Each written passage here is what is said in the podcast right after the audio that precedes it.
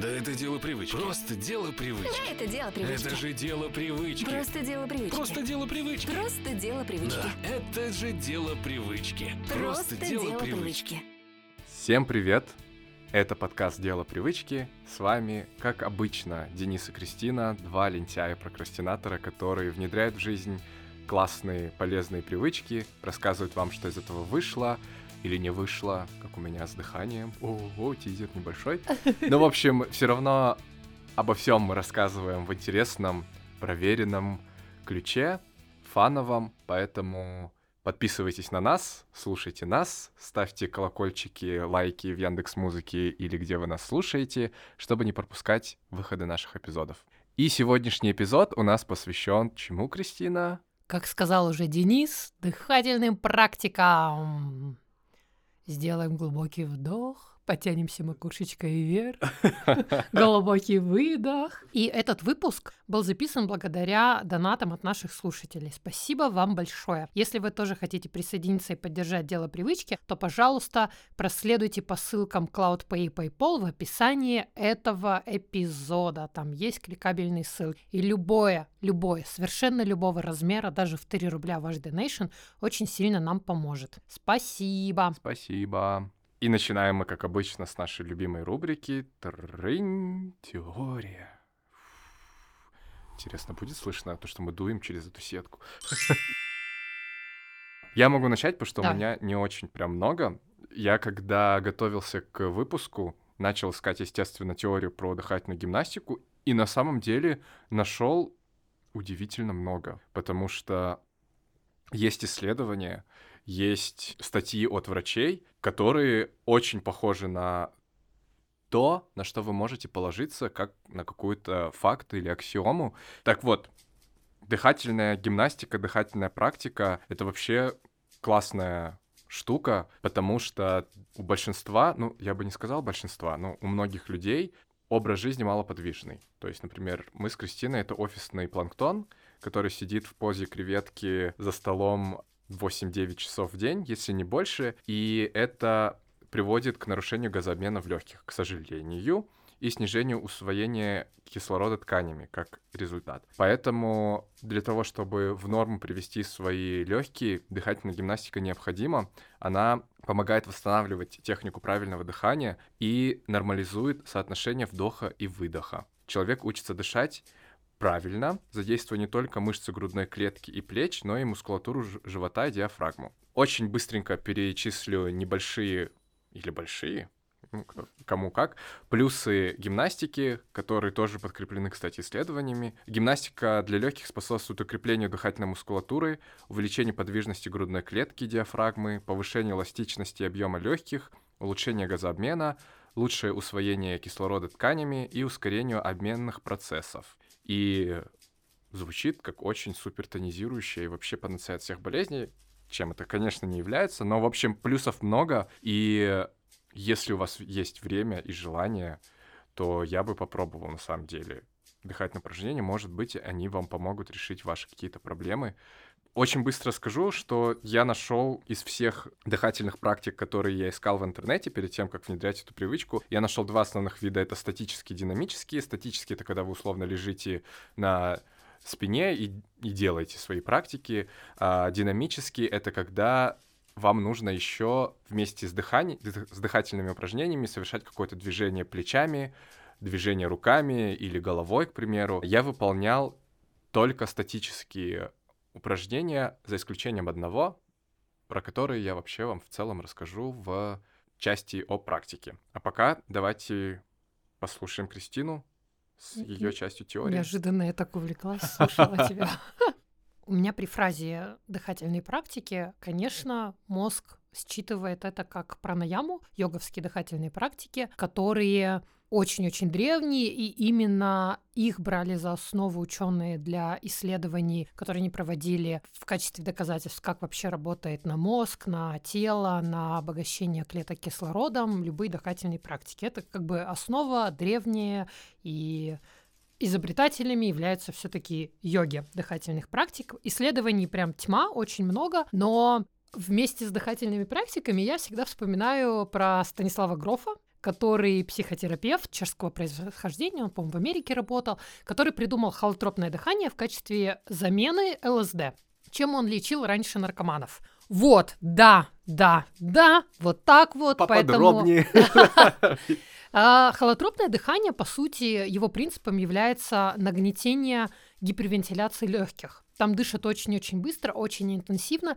И это тот момент, когда перебор с обогащением кислорода выключает мозг. И тогда начинаются прям какие-то глюки. И вот важно понимать, что дыхательные практики, может быть, у кого-то был опыт неудачный, потому что он пробовал это, а кто-то думает, что дыхательные практики это наоборот ни о чем, потому что он там не доходил до определенной стадии, когда включается, например, парасимпатика. Поэтому дыхательные практики бывают разные. Дыхательная практика может быть практика, ритуалом, гимнастика, пранаяма, все, все, что хотите. Но в целом для меня дыхательная практика работает. У меня долгий был опыт э, практики разных видов пранаям, когда я увлекалась йогой, я никогда не отлетала. Для меня это был формат скорее такой легкой медитации осознанности, опять-таки, да, можно по-разному дышать, но неоспоримый плюс, и никто меня не переубедит в обратном, это то, тот факт, что дыхательные практики запускают парасимпатическую нервную систему, тем самым понижают уровень стресса. Так работает на уровне биологии наше тело. Если мы э, стрессуем, то, понятное дело, мышцы сжаты, ЖКТ начинает работать очень плохо, потому что вдруг сейчас вам куда-то бежать, и ни на какое переваривание пищи организм не будет выделять энергию, то если среднестатистический человек и офисный планктон, как мы, находятся в большей части времени в таком стрессовом перевозбужденном состоянии, то дыхательные практики, я считаю, это обязательный ритуал для того, чтобы показать телу, что на самом деле все нормально и как-то включить расслабление. Ну, то есть есть вегетативная система, у которой есть симпатика, парасимпатика. Симпатика – это вот состояние возбуждения стресса активного. Парасимпатика – это когда все хорошо, мы засыпаем, тело расслабляется. Поэтому дыхательные практики, доказано многими исследованиями, запускают парасимпатическую нервную систему.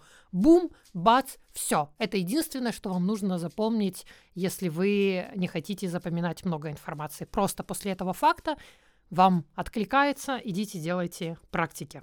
Что еще? Пум-пум-пум. Про дыхание животом. Почему важно? Вставлю я момент, с которого мы начали с тобой записывать. Генетически я не сексист, но так сказал врач, мужчины более предрасположены дышать правильно диафрагмой, а не грудью, как вот. А женщины по умолчанию дышат грудью, мужчины по умолчанию дышат животом. И что правильнее дышать животом дети и мужского и женского пола до двух, по-моему, лет все дышат животом. А потом что-то случается с девочками, и они действительно переходят на грудное ключичное дыхание. И этому, конечно, способствовали еще в, в прошлых веках корсеты и так далее. Но да, это, это прям факт. Не, не сексистский, но научный факт.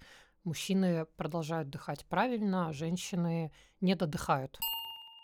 В целом легкие можно представить в виде треугольника, и его основание находится на нижней части нашего туловища, там, где диафрагма. И, соответственно, нижняя часть его это больше, больше всего помещается.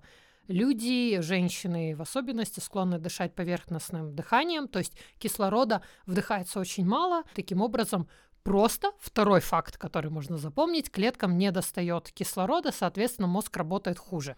Про исследование. В 2018 году голландские ученые проанализировали большое количество научных работ о влиянии медитативных практик, в том числе дыхательных, на организм человека. И они сделали вывод об общем положительном эффекте таких практик на физиологическое и психологическое состояние, а также когнитивные функции людей. Кроме того, они представили нейрофизиологическую модель стимуляции блуждающего нерва посредством техник медленного дыхания. Это то, о чем я говорила, парасимпатика. И в том же году было исследование уже другой группой ученых, в котором участвовало 30 человек, и рассматривали влияние на примеры этих э, подопытных медленных дыхательных практик как вариабельность сердечного ритма. И в целом, то есть да, дыхание замедляет сердечный ритм, успокаивает. Все это логично, циклично, но тем не менее, мне кажется, мы недоиспользуем такой простой метод. Проще закинуться каким-нибудь новопоситом, чем просто пойти и подышать. Вот, это про теорию. Давайте перейдем к нашей к нашей практике, как Да. мы дышали Мгм. в унисон. Слушай, у меня еще, знаешь, ну, это, в принципе, тоже можно отнести к практике. Ты сейчас вот говорила про вот это замена ЛСД, лечение наркоманов. Я помню, я проходил даже обследование, когда у врача, у врача было подозрение, что у меня пережаты сосуды на шее, и она меня отправила сдавать кучу анализов и кучу исследований делать. И одно из них было, я помню, что я сел в кресло, это было, наверное, год назад, вот мне память ужасная, конечно. На меня нацепили кучу каких-то датчиков и сказали очень быстро и глубоко дыши. И то есть я прям вот так сидел без остановки, и я помню, что вот когда вот это попросили сделать, ко мне подошла медсестра, и она вот так вот меня просто держала, потому что я еще подумал, что ты меня держишь. А потом, когда я понял, ну, ты там несколько минут вот так вот сидишь и прям вот дышишь без остановки, что мозг реально, видимо, от гипервентиляции легких у меня просто вот все поплыло перед глазами. И то, что она меня держала, это как раз-таки, чтобы я не упал со стула. И было прям стрёмно. Я спросил, для чего. И она сказала, что это посмотреть, как ваш мозг и э, сосуды реагируют на гипервентиляцию легких. Ну, типа вообще, в принципе, когда супер насыщенно кислородом, она сказала, вот у вас все в норме. Но было прям стрёмно на этом исследовании, потому что казалось, что я сейчас в обморок упаду э, видимо, такого переизбытка кислорода. К практике возвращаясь, у меня, как я уже сказал, было четыре упражнения. Я делал их, вы угадали, утром. Я начинал с... Вот это мое единственное динамичное упражнение. Я просто садился на кровать и делал вращение плечами вперед и назад, потому что я где-то прочитал, что это помогает слегка растянуть легкие и ткани легких. И желательно это упражнение делать перед тем, как вы делаете дыхательную Мгм. гимнастику, потому что вы таким образом слегка подготавливаете свои легкие к тому, что сейчас будет с ними что-то происходить. Вот, это было первое упражнение. Я делал 8 повторов. Поворотов вперед, 8 назад, и так три раза. Потом я ложился обратно на кровать, хотя эти все упражнения можно, если что, делать сидя. Желательно, чтобы у вас была спинка на стуле. То есть на табуретке делать нежелательно. Ну, во всяком случае, я так прочитал. Первое мое упражнение, это было 4-8-8. Наверное, многие про него слышали. Вы в течение 4 секунд вдыхаете воздух, потом 8 секунд вы его держите в себе, то есть задерживаете дыхание, и потом в течение 8 секунд выдыхаете медленно через рот. И повторяйте это, ну, как комфортно или сколько время позволяет, я повторял это 4 раза. То есть 4-8-8, и потом еще так 3 раза. Вот это упражнение у меня было вторым. Третьим упражнением у меня было на растяжку легких и как там было ну, типа, объем кислорода, который я могу вдыхать, вы делаете очень глубокий вдох, настолько глубокий, насколько вы можете, и потом еще делаете три коротких вдоха. То есть вы, получается, набрали воздух, вам кажется, что уже ну, воздуха по максимуму, но на самом деле там есть еще небольшой объем, который вы можете в себя еще вдохнуть, и вы вот так вот делаете еще три коротких вдоха и держите это, ну, я держал тоже 8 секунд, то есть я весь этот кислород держал, и очень интересный факт, вот сравнивая с 4-8-8 и вот это упражнение, где я а, делал три дополнительных вдоха, задерживать дыхание, когда ты сделал вот эти вот небольшие короткие вдохи, гораздо легче. Потому что если вот в 4.8.8 я, ну, где-то на 6-7 секунде мне было неплохо, конечно, но я понимал, что, да, я задержал дыхание, чуть-чуть дискомфортно уже начинает, ну, дискомфорт начинает чувствоваться, то вот в этом упражнении вообще ничего, как будто бы я сижу и вообще ничего не происходит. Потом я разговаривал с одной своей подругой, которая занимается плаванием, и она сказала, что если ты вынужден находиться под водой, например, ну, какое-то время, и у тебя нет кислородного баллона, то многие пловцы так и делают. Они берут, набирают как будто максимум, потом делают еще несколько коротких вдохов и сразу ныряют. И таким образом, может быть, это какая-то манка, я не нашел никаких подтверждений научных этому. Ты действительно на дольше, на большее количество времени можешь задержать дыхание. Вот, это, собственно говоря, третье мое упражнение. Последним моим упражнением было, была свеча. Это, по сути, просто дыхание, вдох-выдох, ничего задерживать не надо и э, делать кор- коротких вдохов. Вы просто делаете глубокий вдох и потом делаете глубокий выдох, но через рот, и представляете, что вы пытаетесь задуть свечку, но дуете с такой силой, что она не гаснет. М. И вот это упражнение действительно помогало успокоиться. Потому что бывали дни, когда я немножко тревожился, там какие-то важные встречи или большой загруз на работе, я просыпался с мыслью, блин, надо вот это, вот это успеть.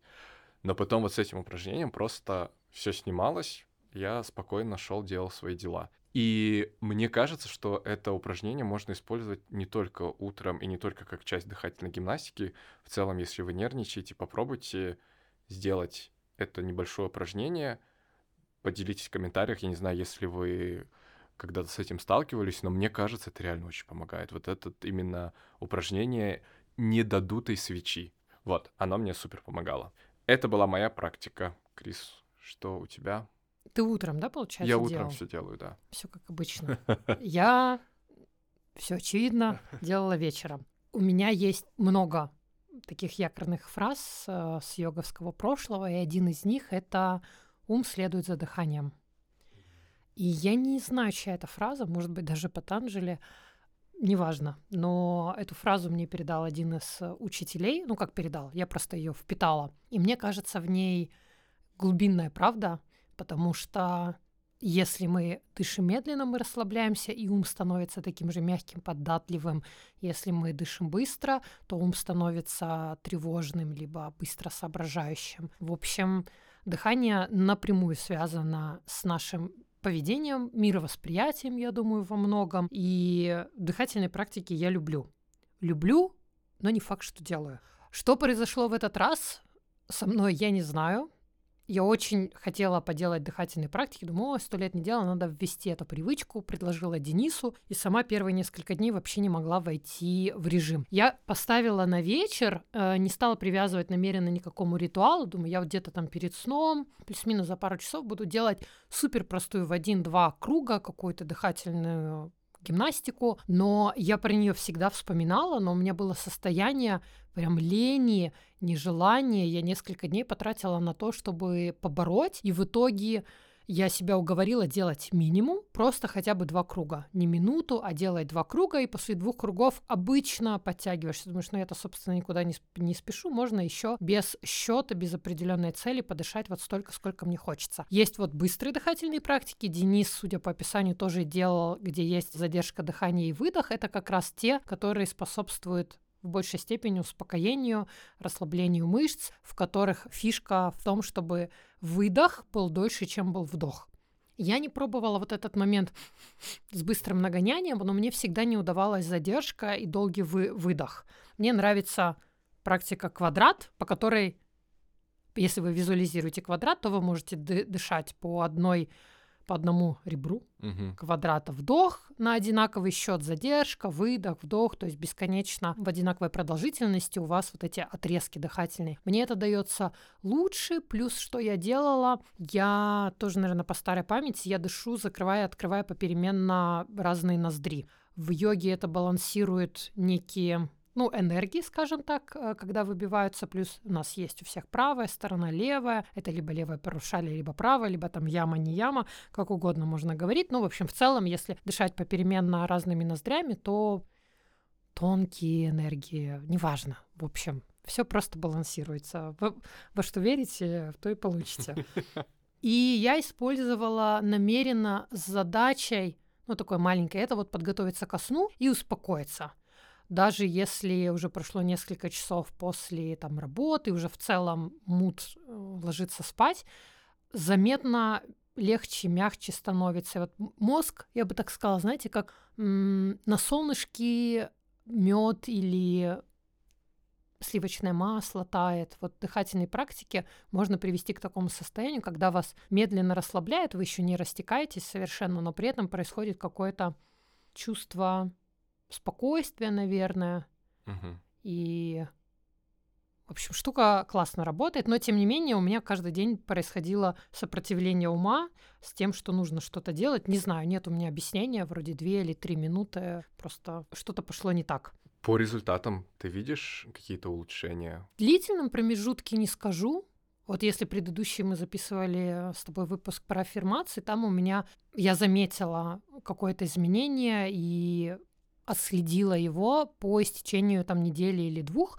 Тут, наверное, для меня это было не в новинку, поэтому организм не выдал каких-то новых финтов, чтобы я сказала, о, нифига себе, дыхательной практики mm-hmm. вы так можете. Но в целом мне хочется ввести ее в более регулярную практику даже в день. Вот как ты говорил, где-то в момент, когда тебе хочется успокоиться, как-то подрасслабиться, даже если это утро, день или вечер. Ну и больше для меня подходят вот на тему расслабиться, чем простимулировать организм, угу. чтобы он там засоображал больше. Вот у меня тоже из моих результатов я опять-таки ждал, наверное, каких-то более очевидных результатов в плане здоровья. Я думал, что вот я начну дыхательную гимнастику, на своих кардиотренировках я буду более вынослив, в том плане, что дыхание начнет сбиваться чуть позже, но этого не произошло. Не знаю, там как-то более буду сообразительный, смышленный, активный, но этого ничего не было, но вот это упражнение со свечкой, дадут и свечкой, оно прям топ-топ. Я думаю, оно у меня останется, а, даже если я забуду про дыхательную гимнастику, как именно успокоение разума какое-то. Но вот в плане именно результатов на организм, ну, я, к сожалению, не почувствовал, но опять-таки, может, потому что я уже занимаюсь суперинтенсивным кардио, и мне кажется, что легкие уже, в принципе, ну, нормально где-то работают. Не знаю. Но свечка, ребятки. Топчик дуйте на свечку, но не задувайте. Вообще, в любой непонятной ситуации дуйте на свечку.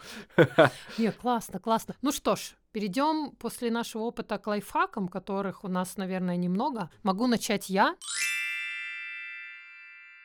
Лайфхак сократить максимум. Не беритесь за долгие достижимые практики дыхания, начинайте с супер простого. Если вы где-то нашли, о, дыхание 7-11, например, это 7 вдох, без затяжки 11 на выдох, но вы начинаете задыхаться, и глаза у вас вываливаются из орбит в этот момент, не надо, подстраивайтесь под себя, хоть с двух секунд начинайте, медленнее едешь, дальше будешь. Вот это мой главный лайфхак. И подберите для себя, какая у вас цель, чего вы больше хотите. И исходя из этой цели, активизироваться либо расслабиться, подбирайте соответствующую практику. В интернете их полно. Угу. От себя просто добавлю, что ваша дыхательная практика не обязательно должна состоять из, там, не знаю, 42 упражнений разного вида с разной интенсивностью. Это может быть даже одно какое-то упражнение, на которое вы делаете осознанно, понимая зачем. Я выбрал для себя 4, потому что мне подходило по времени, и я хотел попробовать, ну, немножко разнень, разные эм, то есть и задержать дыхание, и успокоиться чуть-чуть, и просто пошевелить плечами, как разминка. Для вас это может быть 2, 3, 10, не знаю, или одно. Выбирайте для себя, но лайфхак со свечкой снова и снова и снова будет, наверное, со мной еще очень долгое время. Вот. И все. Давайте посмотрим, что получилось у наших слушателей, которые также решили внедрить дыхательные практики в свою жизнь? Слушаем! Здравствуйте! Внедрение этой привычки у меня прошло хорошо. Конечно, где-то первые пять дней я все хорошо делала, э, каждый день делала. Но потом как-то мне стало становиться лень, я была не замотивирована этим делать. Где-то два или три дня я пропустила, но потом собралась силами и начала все дальше делать. А привычка мне помогла лучше дышать, мне кажется. Также, так как я занимаюсь вокалом, мне она помогла больше раскрыть связки, и мне стало легче петь. Так что для меня это очень хорошая и полезная привычка. Здорово! Спасибо большое ребятам, которые поделились своим опытом. Мы завершаем выпуск этого эпизода. И наш следующий эпизод будет, можно сказать, двойным, потому что у нас будет две разные привычки, мы так уже делали. Я буду внедрять привычку не покупать лишнего, а Крис будет внедрять челлендж 100 вещей. Денис не подключается к этой привычке, потому что, как вы помните, в одном из предыдущих эпизодов он нанял себе стилиста, который разобрал ему гардероб, и теперь у него висит рейл с несколькими вещами. А я попробую в течение весны носить только 100 вещей. Что из этого вышло в ближайшие две недели, я вам расскажу. И, конечно же, будем наблюдать за моими результатами по истечении месяца, двух и трех. Сломлюсь я или нет? Куплю я себе что-то новое или нет? Чем закончатся наши эксперименты, слушайте в следующем выпуске «Дело привычки». А если вы хотите участвовать в одной из привычек, которую берет Денис или которую берет Кристина, то проследуйте в телеграм-канал. Под анонс-постом можете написать кодовое слово «Я в деле». И тогда мы свяжемся с вами и спросим, как у вас все прошло. Ура! Пока!